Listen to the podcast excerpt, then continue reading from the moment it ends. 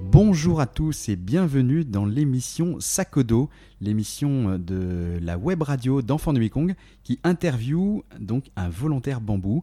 Et aujourd'hui, dans cette émission, j'ai la joie d'accueillir Otavia. Alors Otavia, nous sommes euh, à Chiang Mai aujourd'hui, euh, Chiang Mai qui est euh, en Thaïlande, une ville au nord de la Thaïlande. Et ça fait un peu plus d'un an maintenant que tu es parti en mission, c'est ta deuxième année. Et nous sommes en février 2020. Alors bienvenue Otavia, est-ce que tu peux nous raconter un petit peu bah, donc, ta mission depuis un peu plus d'un an Qu'est-ce que qu'est-ce que tu fais de beau ici?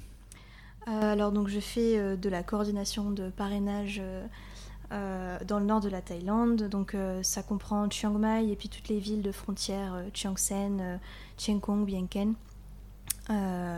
Et donc ma mission c'est de me rendre sur les programmes, de rencontrer les familles, de rencontrer les, filleuls et, les responsables de programmes. Mon, mon, rôle en fait c'est de, coordonner toutes les actions de DM sur place, que ce soit les parrainages, les projets et de faire une médiation entre euh, parrains, filleuls, euh, sièges et, euh, responsables locaux.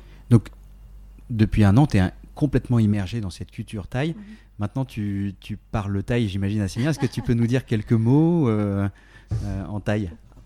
Uh, Sawadee ka, chanchi otavia, yu pratetai nung pileo. Chantam ganti, Chiang Mai, Chiang Sen, Chiang Kong, Bien Ken. Wow! Alors, ça nous mac? J'ai l'impression que tu as un très bon accent. Tu, tu, tu, comprends tout euh, Est-ce que tu peux nous dire ce que tu viens de dire là? Euh, Je me suis présentée, j'ai dit que je m'appelais Otavia et que euh, je travaillais à Chiang Mai, à Chiang Sen, dans toutes les petites villes voilà, où je travaille, et puis que c'était très amusant. Et là, tu as l'impression de parler couramment presque. Tu comprends tout quand tu écoutes la télé, par exemple, en taille, tu comprends ou pas non, encore? Pas encore tout quand même. Non, par contre, bon, au bout d'un an, on arrive quand même à, on arrive quand même à avoir des conversations voilà, du quotidien ou, même pour, pour travailler quand même. on arrive un peu à discuter avec, avec les responsables locaux et les enfants. D'accord. Donc, ta mission, c'est d'aller dans tous les villages euh, où agit l'association, des villages où nous avons à chaque fois un responsable local, et euh, dans chacun de ces villages, il y a des parrainages. Et donc tu travailles avec tous ces locaux, est-ce que tu peux nous dire qui sont ces, ces locaux euh, qui, eux, sont bénévoles, c'est ça? Oui, c'est ça. tous, les, tous les responsables, en fait, sont, sont totalement bénévoles. Et c'est des gens qui ont commencé leur action bien avant EDM, qui travaillent depuis des années au service des enfants. Il y en a beaucoup qui sont des religieux, des religieux ou des religieuses, mais on a aussi euh, des laïcs qui un jour euh, voilà, se sont dit j'ai envie de donner ma vie pour le service des enfants. Et, qui, malgré leur travail, malgré leurs obligations, ont ouvert des programmes pour, pour aider les enfants de leur village ou de, villages environnants. Ça doit donner foi en, foi en l'humanité de voir des personnes comme ça, hein, qui, se donnent à fond pour les autres, Qu'est-ce que concrètement, toi, ta, journée type, comment, tu, comment on les aide, nous, euh, comment on les accompagne dans cette, dans cette mission? Quand on est dans un centre, en fait, c'est euh, bah, déjà d'accompagner, de, voir la vie du centre, parce qu'en tant que bambou, on a un rôle euh, d'information aussi auprès des parrains, c'est-à-dire que on doit écrire des, lettres, presque des articles en fait, pour raconter la vie, expliquer, expliquer nos actions sur le terrain justement, expliquer la vie des enfants euh, euh, et, en fait vivre auprès euh, des centres, vivre auprès des, des filleuls, ça permet vraiment déjà nous de comprendre les besoins et justement de pouvoir les partager avec les parents, rencontrer les enfants, rencontrer les familles. Pour s'assurer qu'elles vont bien, pour s'assurer que les enfants vont bien à l'école. Pour assurer un suivi, évidemment, il y a le suivi des enfants le suivi de leur vie, voir s'ils ont besoin de rien, parce qu'on on offre aussi euh, des aides au-delà du simple parrainage. On aide euh, parfois euh, les familles dans des cas extrêmes qui ont besoin de notre aide. Du coup, on est sur un accompagnement vraiment total du bien-être de l'enfant. voilà, que ce soit pour les aider à aller à l'école, mais aussi pour aller à l'hôpital s'ils ont des besoins de santé, aider les familles. J'ai par exemple une filleule pour laquelle on a reconstruit une, une maison. Euh, qui n'avaient plus de maison. Enfin voilà, on, les aide vraiment euh, dans tous les aspects de leur vie pour qu'ils aient une bonne éducation et qu'ils aient l'occasion de grandir sainement.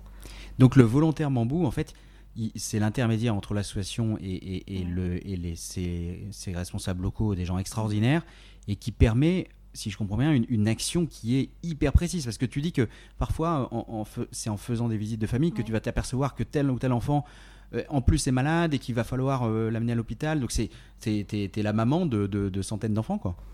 Euh, oui, c'est oh, maman, c'est peut-être un grand mot, mais on effectivement on a la, la, responsabilité de tous ces enfants-là euh, la responsabilité de voir les choses en fait euh, et, de trouver des solutions ou en tout cas de, de travailler avec l'association pour trouver des solutions pour eux pour qu'ils puissent euh, puissent être heureux en fait. D'accord, donc c'est pas une maman mais c'est une grande tante parce que ces enfants sont dans leur famille, enfin ils ont des parents, des pas tous, pas tous. Il y a des enfants qui ont plus de famille, qui vivent dans les centres, mais on les aide, voilà, dans il y, a, il y a une approche très très holistique en fait euh, de, de l'enfant et de son bien-être pour, euh, pour s'assurer que voilà il puisse euh, devenir un, un adulte serein et, et, heureux. Alors dans toutes ces rencontres que, avec ces, ces locaux, c'est un peu des petites sœurs de, des, comme des petites mères Teresa en fait, hein, aussi peut-être un petit peu simplificateur, mais est-ce qu'il y a une personne qui, qui va t'inspirer toute ta vie? Ah, il y en a beaucoup. effectivement, en fait, les gens qu'on rencontre, ils ont une, une dévotion totale envers les enfants. Euh, ils ont, en fait, ils ont dévoué en général, dédié toute leur vie euh, aux enfants et, euh, et à leur, à leur bien-être. Et du coup, c'est vrai que ce serait difficile de choisir. Je pense quand même que j'aurais envie de parler de, Sœur Margaret, qui est une sœur de la Providence, qui est une femme absolument extraordinaire, qui, qui a grandi en Birmanie et qui elle-même justement a vécu la difficulté de, s'éduquer qui a toujours euh, euh, travaillé très très dur, alors que justement elle raconte souvent qu'elle n'était pas très intelligente, euh, qu'elle avait du mal à l'école, mais qu'elle a toujours donné le meilleur d'elle-même.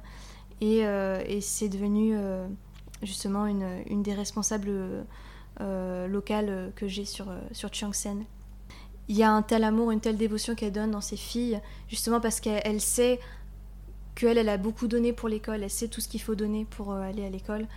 Et, euh, elle s'occupe des filles avec, euh, avec euh, voilà, beaucoup d'amour et une, voilà, oui, j'appellerais ça une dévotion, une dévotion totale pour ces filles-là.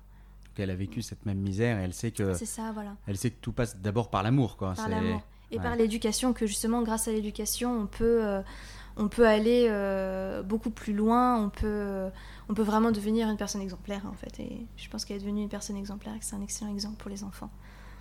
Waouh! Alors, tu euh, as fait des études de cinéma et tu euh, as été illustratrice avant de, avant de mhm. partir. Euh, illustratrice, donc tu dessines, j'imagine, très bien. en quoi ce talent t'aide dans, ton, dans ta mission d'animation? Qu'est-ce que tu fais avec les enfants bah, Justement, ça a été un, un, un, bon moyen de briser la glace avec les enfants, parce que du coup, en général, passer par le dessin, on a moins moins cet aspect professoral du coup euh, et les enfants euh, euh, sont vraiment libres de créer du coup moi je leur enseigne souvent le dessin. J'ai un petit peu migré vers l'art thérapie du coup. On m'a demandé de, faire des ateliers d'art thérapie dans certains centres. Et, et, ça a donné vraiment des, résultats extraordinaires avec les enfants. Parce que du coup par, le biais de l'art ils s'expriment d'une façon différente avec beaucoup plus de, liberté en fait. Et, euh, et on peut parfois euh, aborder des sujets vraiment très, très graves ou très, euh, très sensibles chez les enfants grâce, grâce à l'art, grâce au dessin. Est-ce que tu as un exemple à nous donner peut-être de, justement d'un dessin qui t'a marqué, d'un enfant qui, qui a, qui a, révélé quelque chose qu'il avait en lui, en, profondeur? Ouais, alors c'est c'est une, une, jeune fille qui s'appelle Paéline qui, euh, à qui j'avais demandé de faire un, dessin euh, qui retracerait son chemin de vie. Et je lui avais dit, voilà, ce que j'aimerais bien, c'est que sur ce dessin, euh, tu me marques vraiment les événements importants qui ont fait de toi la personne que tu es aujourd'hui. Et, et, en fait, elle qui parlait pas beaucoup, qui était assez timide, ben en fait, sur ce dessin-là, elle avait dessiné sa migration en fait de la Birmanie jusqu'en Thaïlande et du coup la, perte de certaines personnes euh, qui étaient très très chères euh, pour elle euh, qu'elle a perdu justement au cours de cette immigration. Et en fait, ce que je faisais avec elle, c'est que justement je voulais qu'elle dessine, mais qu'après on en parle aussi, parce que c'est pas juste exprimer par le dessin, mais c'est aussi savoir expliquer ce qu'on a dessiné. Et on avait vraiment réussi voilà, à faire sortir quelque chose de très de très personnel, de très sensible d'elle, alors qu'effectivement, en général, c'était quelqu'un d'un peu réservé. Et je revois encore vraiment sur ce dessin, voilà, les, le trajet, euh, euh, les petits bonhommes, euh, voilà, en, bâton qu'elle avait dessiné, qui passent le, qui passent la frontière avec le petit drapeau et qui ont passé la frontière parce qu'ils avaient été chassés de Birmanie, c'est ça ou Non, mais grâce à cause d'une extrême pauvreté, ils avaient été obligés de, de quitter le pays parce qu'ils n'arrivaient plus à, à, survivre de façon décente. Et en fait, leur seul espoir, c'était de pouvoir, euh, pouvoir traverser la frontière et trouver, euh, espérer en tout cas une vie meilleure euh, en, en, Thaïlande. Ce qui n'a pas été facile non plus, évidemment. On ressent ton émotion quand tu as vu ce dessin. Est-ce que ce, cette expérience aujourd'hui te peut-être te projette dans le futur, tu dis bah, faire ça en France, c'est quelque chose qui, qui pourrait te, te, te plaire? De l'art-thérapie Ouais, je pense. Bah, en fait, c'est euh, pour l'instant je me projette pas encore beaucoup parce que j'essaie vraiment d'être euh, ouais, au cœur de ta mission avec, Les, gens. Donc j'y pense pas encore beaucoup. Mais oui je pense que de toute façon c'est quelque chose qui euh, qui marquera à tout jamais enfin qui qui, qui m'a déjà changé beaucoup et qui qui changera encore enfin qui qui m'accompagnera encore jusqu'à la fin de ma vie. D'accord. Alors, le, pour nos auditeurs qui connaissent pas très bien l'association, on a des enfants parrainés un petit peu partout. Toi, dans, ton, dans tes visites de village, comment euh, finalement cette aide permet à un enfant d'aller à l'école? À quoi sert l'argent des parrainages? Alors, à beaucoup de choses, justement. Pas, ça sert pas. Euh, que à, financer par exemple des frais de scolarité. Hein, euh, c'est le parrainage, il est utilisé vraiment pour, pour tout le tout le bien-être de l'enfant. Donc effectivement, bah, quand c'est des familles qui reçoivent le, parrainage, elles peuvent l'utiliser pour acheter ses uniformes, le matériel scolaire, mais aussi des choses toutes bêtes, comme pour nous, qui, qui, sont, qui semblent toutes bêtes, mais comme s'acheter à manger ou payer l'électricité. Euh, voilà la vie de la famille, en fait, qui pourrait pas fonctionner normalement s'il n'y avait pas ce parrainage-là. Et clairement, quand on va dans les villages et qu'on voit, euh, qu'on voit les familles, qu'on voit leurs conditions de vie, euh, c'est là qu'on comprend vraiment que le, parrainage est nécessaire. Alors, un autre volontaire me disait que le parrainage représente quasiment un tiers finalement du, du, revenu d'une famille. Donc le, parrainage, c'est une bouffée d'oxygène qui, qui, les sauve. C'est ça que tu, tu confirmes, toi? Tu observes ça sur le terrain? Ah oui, bien sûr, ouais, ouais. Euh, ça m'est arrivé d'avoir euh, certaines familles qui parfois euh, ont de très gros problèmes d'argent. et le parrainage, c'est une aide extraordinaire. S'ils n'avaient pas ce parrainage-là, ce serait vraiment extrêmement dur pour eux, je pense.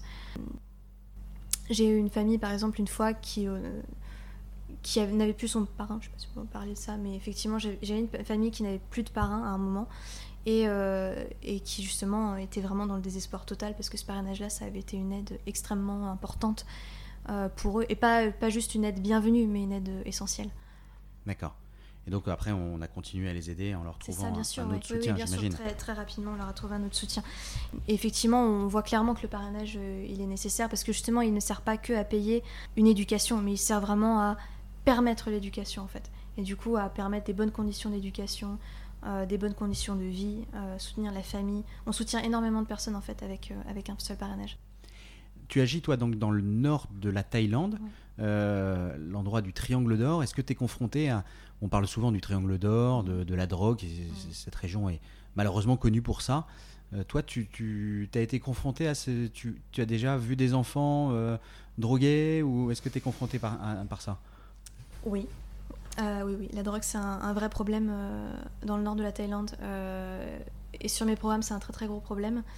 déjà pour les familles, hein, les, beaucoup de familles sont touchées par, par la drogue, sont consommatrices de drogue. J'ai une RP qui m'a expliqué que pour. RP, donc c'est une, une, responsable de programme dans le jargon d'enfants de Mekong. Une responsable de programme qui m'expliquait que, par exemple, chez ceux qui font un travail qu'on appelle des du travail journalier, c'est-à-dire qu'en général, ils travaillent dans, dans des champs ou dans des jardins ou sur des chantiers. C'est un travail qu'on fait au quotidien et que euh, on ne peut pas forcément renouveler tout le temps. C'est-à-dire que voilà, jour on a du travail, un jour on n'en a pas.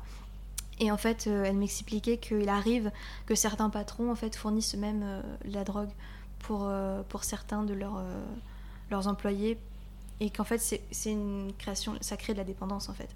Et souvent, parce que c'est des personnes qui peuvent pas forcément se l'acheter justement cette, cette drogue et en fait d'une certaine façon elle peut leur être euh, fournie et on voit très, très clairement des familles qui sont complètement brisées par. Donc en fait, c'est indirectement une forme d'esclavage parce que le patron donne cette drogue pour que le salarié continue à travailler, à faire des horaires qui sont, qui sont insoutenables pour, pour quelqu'un qui n'aurait pas cette drogue. C'est ça. C'est en général c'est des amphétamines, donc c'est des, drogues qui créent une forme d'efficacité sur le court terme. Et, et effectivement, apparemment, ça, il semblerait que ce soit une des une des raisons en fait qui, qui pousse, euh, qui pousse les familles à, à, même elles continuer en fait à être droguées parce que c'est très compliqué de s'en sortir seul. J'imagine que ton cœur doit chavirer euh, jour après jour entre euh, bah, ces, ces, lourdeurs, ces, ces difficultés insoutenables et puis quelques dans la même journée tu rencontres des gens extraordinaires qui donnent leur vie pour les autres. c'est des, un ascenseur émotionnel permanent, non Une mission? Oui, mais justement, en fait, comme on rencontre toutes ces personnes qui sont vraiment euh, merveilleuses et tellement euh, pleines d'amour et de confiance aussi, parce que justement, ils, offrent aussi une forme de confiance à toutes ces personnes, aux familles, même euh, aux enfants. Et, et du coup, même s'il y a tous ces moments où on est très touché par, ouais, par cette, misère, en fait intense, bah en fait, on sait que à côté il y a aussi des gens qui donnent tout et euh, qui sont prêts à, tout donner en fait pour, euh, pour aider les autres. Je trouve ça euh, rassurant et oui, ça, ça, ça, donne beaucoup foi quand même en, en l'avenir, je trouve, de savoir qu'il y a toutes ces personnes qui sont prêtes à donner autant pour justement aider les autres, enfin rien que pour aider les autres en fait. Merci Otavia pour ce ah, très beau témoignage. Est-ce que tu veux euh, faire passer un message à nos auditeurs? Est-ce que tu as une requête euh, particulière? J'ai pas particulièrement de requête. Par contre, oui, euh, je voudrais clairement remercier évidemment les, parrains et toutes les personnes qui, aident l'association. Parce que c'est. Voilà, leur aide, est, leur aide est vraiment essentielle et elle apporte beaucoup. Et en étant sur le terrain, on peut voir que effectivement le le parrainage, c'est une force pour, euh, pour toutes ces familles, pour euh, tous ces centres et, euh, et ces enfants. Tu as eu l'occasion, depuis un peu plus d'un an que tu es en mission, tu as eu l'occasion d'avoir de, d'avoir la visite de parrains qui sont venus voir sur le terrain Oui, oui, oui. Et à chaque fois, c'est des expériences extraordinaires pour eux, je, je, crois. En tout cas, eux, ils en sont toujours très émus, très, très bouleversés par, par ce qu'ils voient, parce qu'effectivement, bah, déjà, il y a le choc des cultures, hein, c'est des cultures très différentes. Et euh, justement, c'est là qu'ils peuvent découvrir vraiment l'enfant qu'ils parrainent, l'enfant qu'ils aident. Et euh, pour les deux, hein, pour les deux, les deux camps, que ce soit les parrains ou que ce soit euh, les, les, familles et les enfants, c'est toujours un très très grand moment d'émotion. Merci Otavia. Donc il te reste quelques mois. donc tu es en mission jusqu'au mois d'août prochain. Mhm. tu as hâte de retrouver peut-être le fromage français, les saucissons, plein de bonnes choses je suis encore contente en Thaïlande. Oui. Je pense que ce sera plutôt le pad thai qui me manquera. Ah, le pad thai te manquera. Il y a de très bons restaurants thaïlandais en France. Merci Otavia, bonne fin de mission. Merci beaucoup. Merci d'avoir écouté ce podcast de l'émission Sakodo. Vous pourrez découvrir d'autres aventures de volontaires bambou sur le site internet enfandumekong.com dans la rubrique Actualité, mais aussi sur toutes les plateformes de podcast Deezer, Spotify, SoundCloud, Apple Podcast, Google Podcast. À bientôt.